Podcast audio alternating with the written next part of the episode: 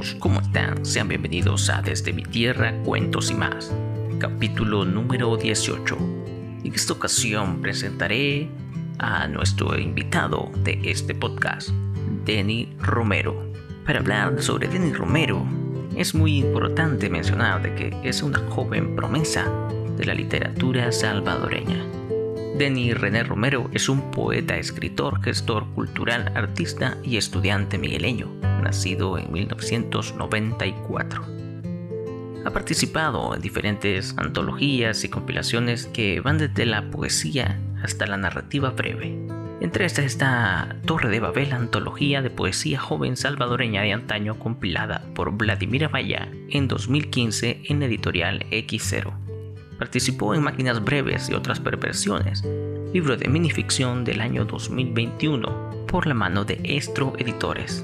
Además, obtuvo el primer lugar compartido en la rama de poesía y mención honorífica en la rama de narrativa, ambos reconocimientos del decimoprimer certamen literario Ixo Facto del año 2021. Es cofundador del proyecto La Página Desértica. Organiza la miniferia del libro Las Tenia García Flores y Letras. Es cofundador de Claro Oscuro Editores y director del blog literario Cabeza Rota que está arraigado al proyecto La Página Desértica. Este blog es muy versátil ya que muestra desde poesía, narrativa, minificción, etc. Ha publicado Kamikaze, que es un libro de poesía, en 2021 por la mano de Estro Editores. Fresa la Muerte, que es libro de poesía en el año 2022 por la editorial X0 y su más reciente libro es Contraespejismo, es de narrativa breve de la mano de Chinfurnia Libros en el año 2022. Pues vemos a esta joven promesa ha tenido un auge estos últimos dos años.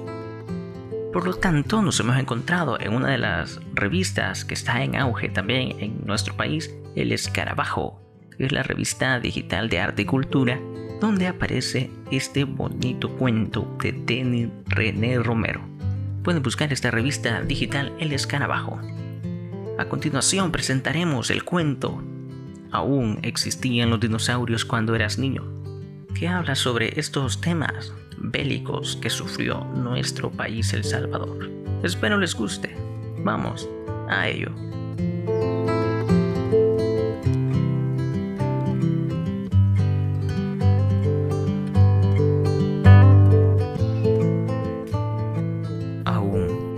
existían los dinosaurios cuando eras niño? Un cuento de Denny Romero.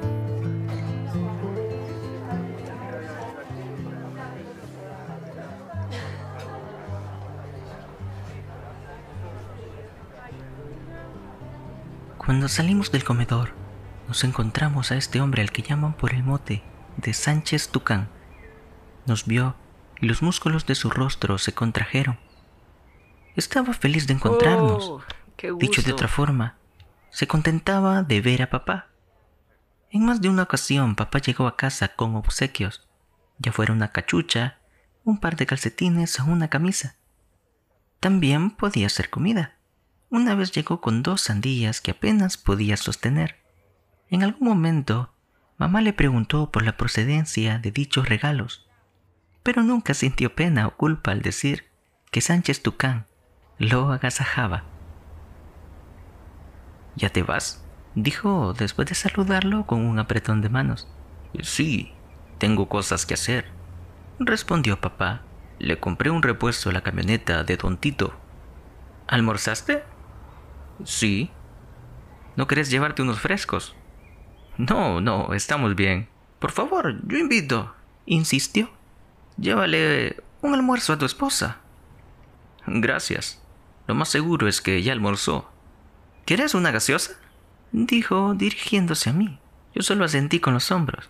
Espérenme, añadió. De un salto estaba dentro del comedor. Abrió la puerta de cristal de la cámara refrigerante y buscó entre las latas de gaseosa la más helada. ¿Ya se las pagó? dijo la encargada. Salió y las repartió entre ambos despidiéndose de mi padre con una palmada en la espalda.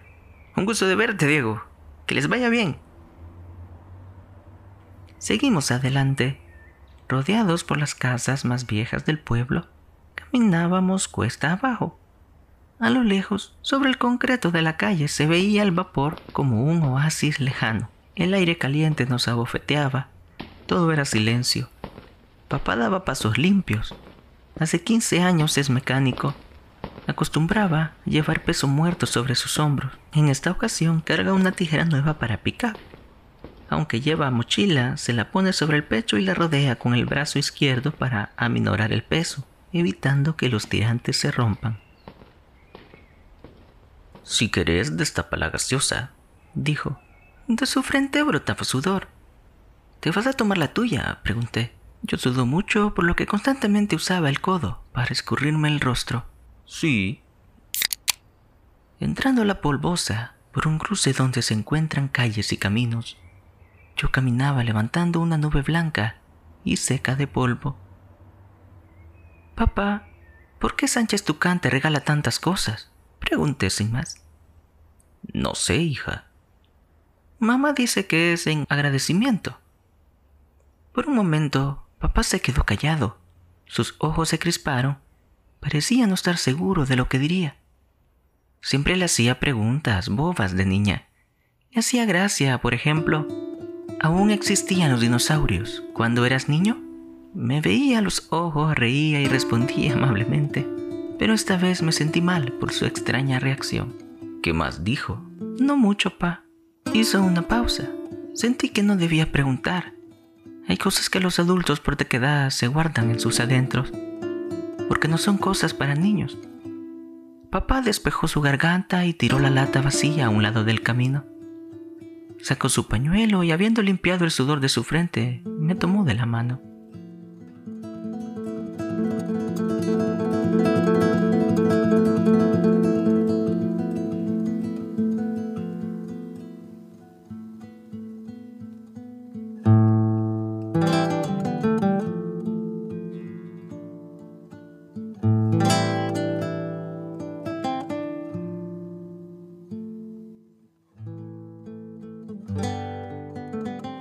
Tiempos de barbarie. Y empezó a contar su historia. La vida de toda la sociedad se marcaba con violencia. Las familias separadas no se volvieron a unir e incluso al día de hoy.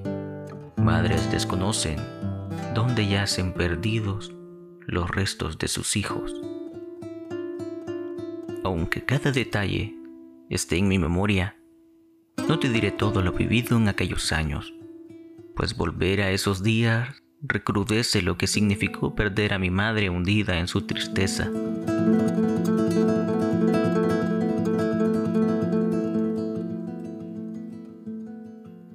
Aparte, solo te interesa saber qué nos pasó con Julián Federico Sánchez Cruz, el mismísimo Sánchez Tucán.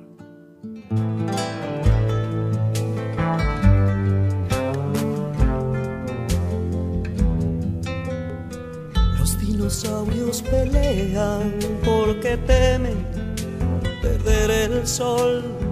Los dinosaurios en guerra sobre la tierra que les parió. Y aunque la misma familia les dio estatura, poder y gloria, no se han podido. Desde mi tierra, cuentos y más, tu podcast de literatura en El Salvador. Vino,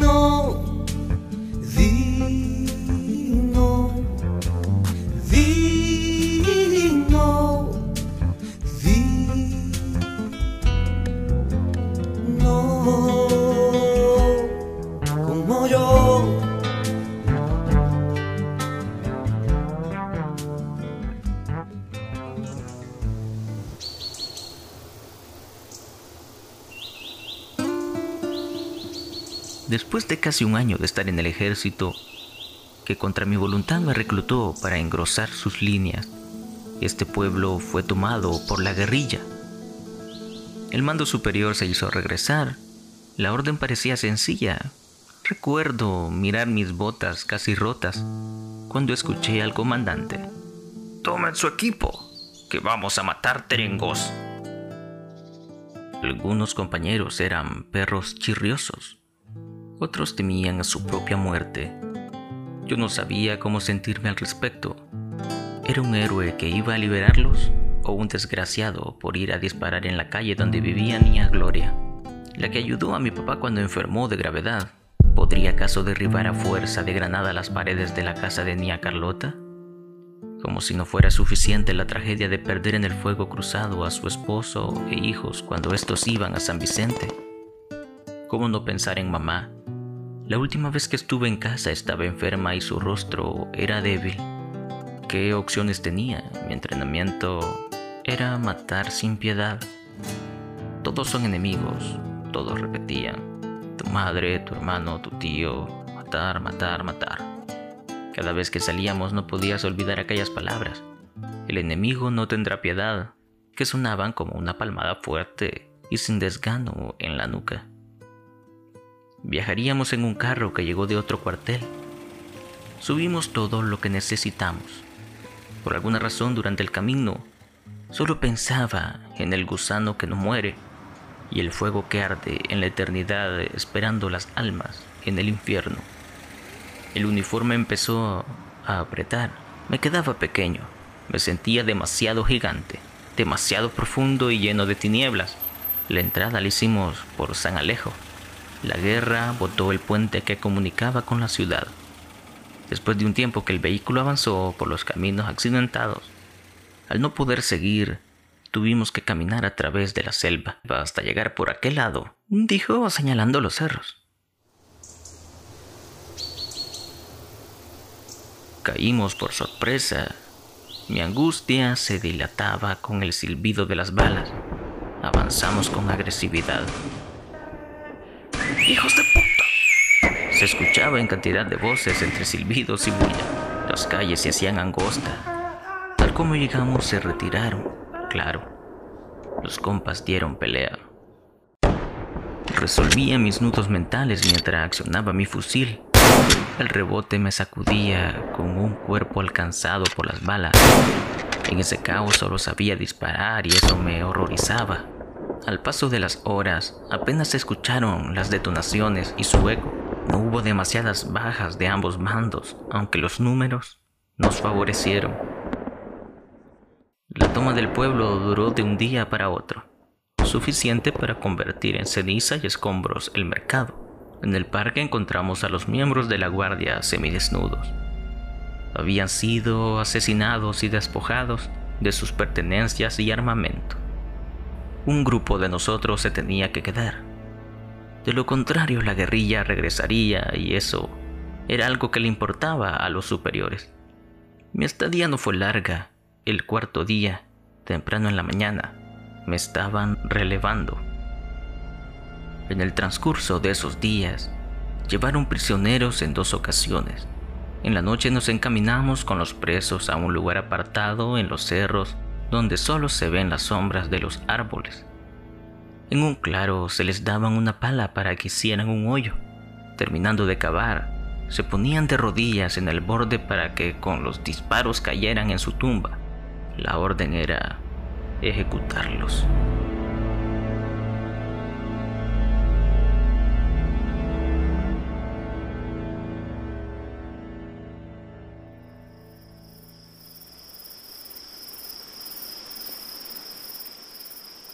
La noche antes de irme llegó Federico. Para que lo sepas, el apodo de Sánchez Tucán lo tiene desde que fuimos compañeros en la escuela debido a las manchas en su rostro. Las mismas me sirvieron para identificarlo al menor de los contactos. Aunque nos conocimos y éramos amigos muy cercanos, no reaccionamos. Tampoco hubo comunicación de algún tipo entre nosotros. No imaginé que más tarde me darían la orden ejecutarlo.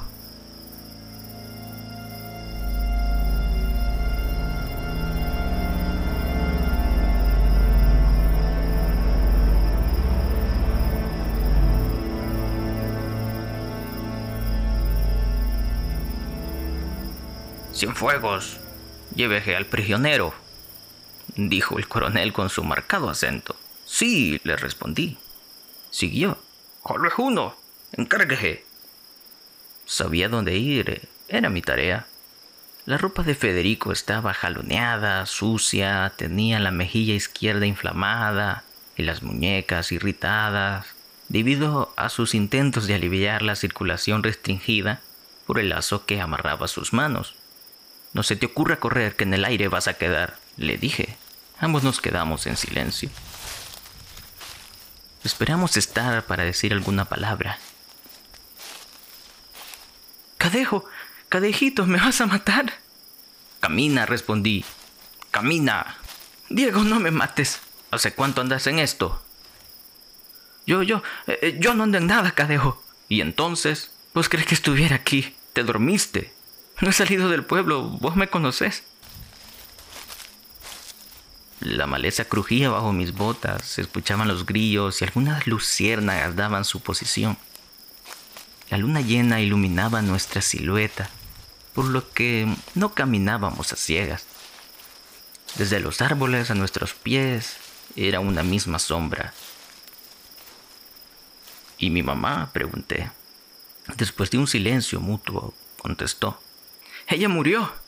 Cuando se dio cuenta que, que quemaron la tercera, alegó que vos estabas ahí, que habías muerto. Cuentan muchas cosas de las que sucedió esa noche. Sé que durante la noche murió el, del corazón, mamá la cuidó, pero su muerte fue silenciosa mientras dormía.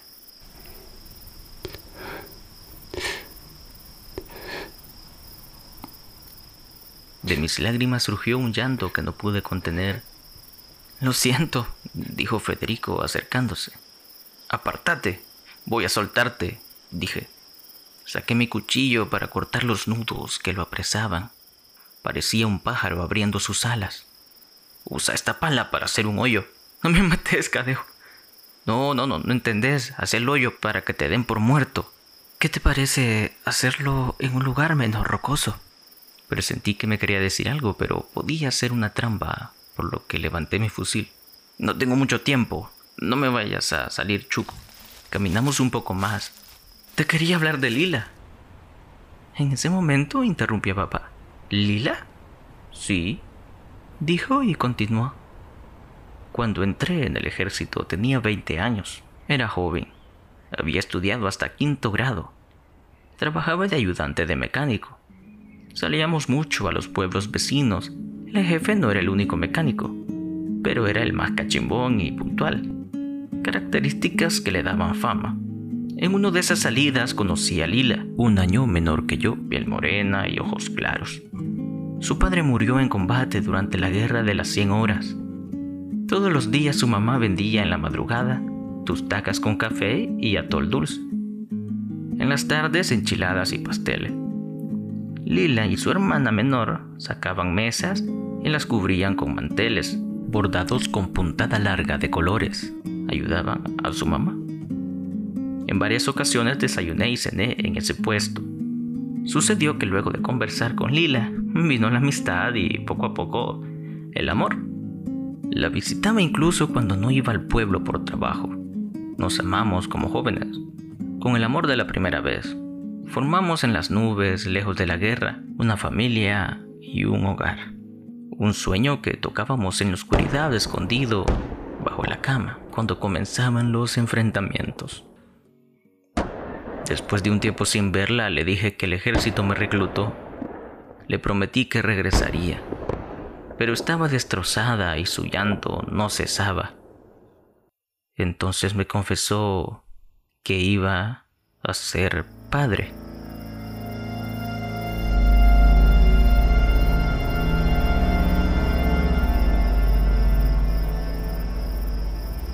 Su casa fue quemada, dijo Sánchez Tucán. Mis ojos aún sentían las lágrimas que lloré por mamá. Sentí frío y mi lengua seca. Un silencio se apoderó de mí, no escuché más.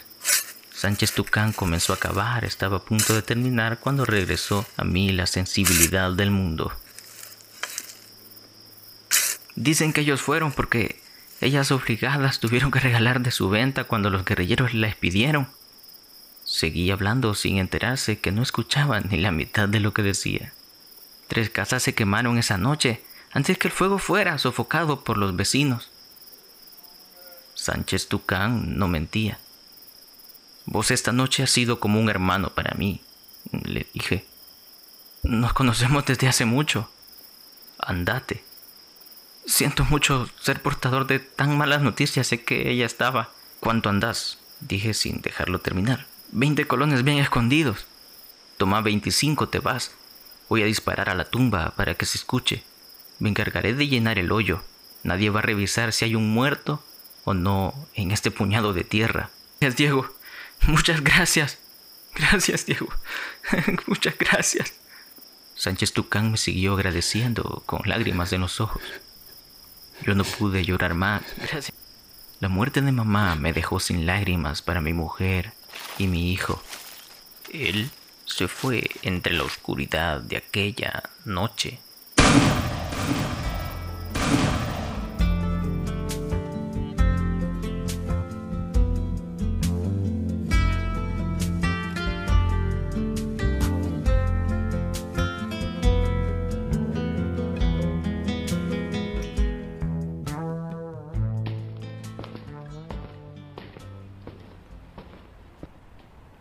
La siguiente semana deserté y me escondí hasta que terminó la guerra.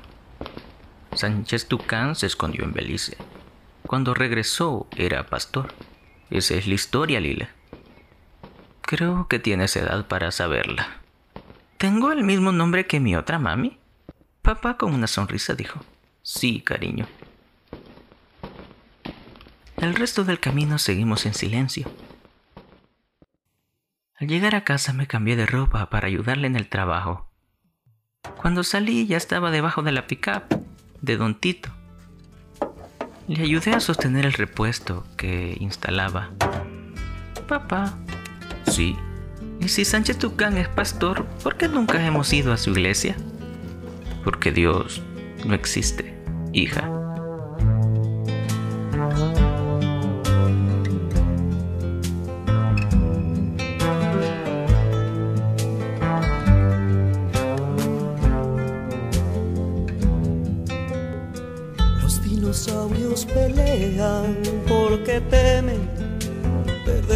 Sol. Los dinosaurios en guerra sobre la tierra que les parió. Y aunque la misma familia les dio estatura, poder y gloria, no se han podido adaptar a los cambios brutales que trae la historia.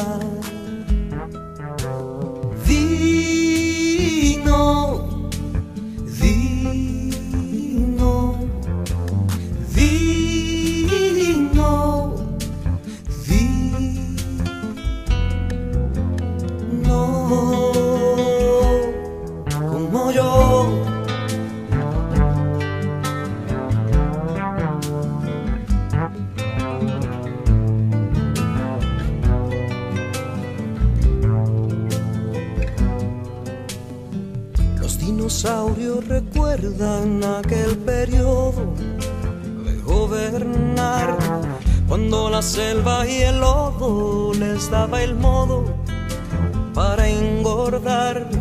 Nos han dejado los rastros que les describen indestructibles. Gigantes de dientes largos, depredadores de otros reptiles.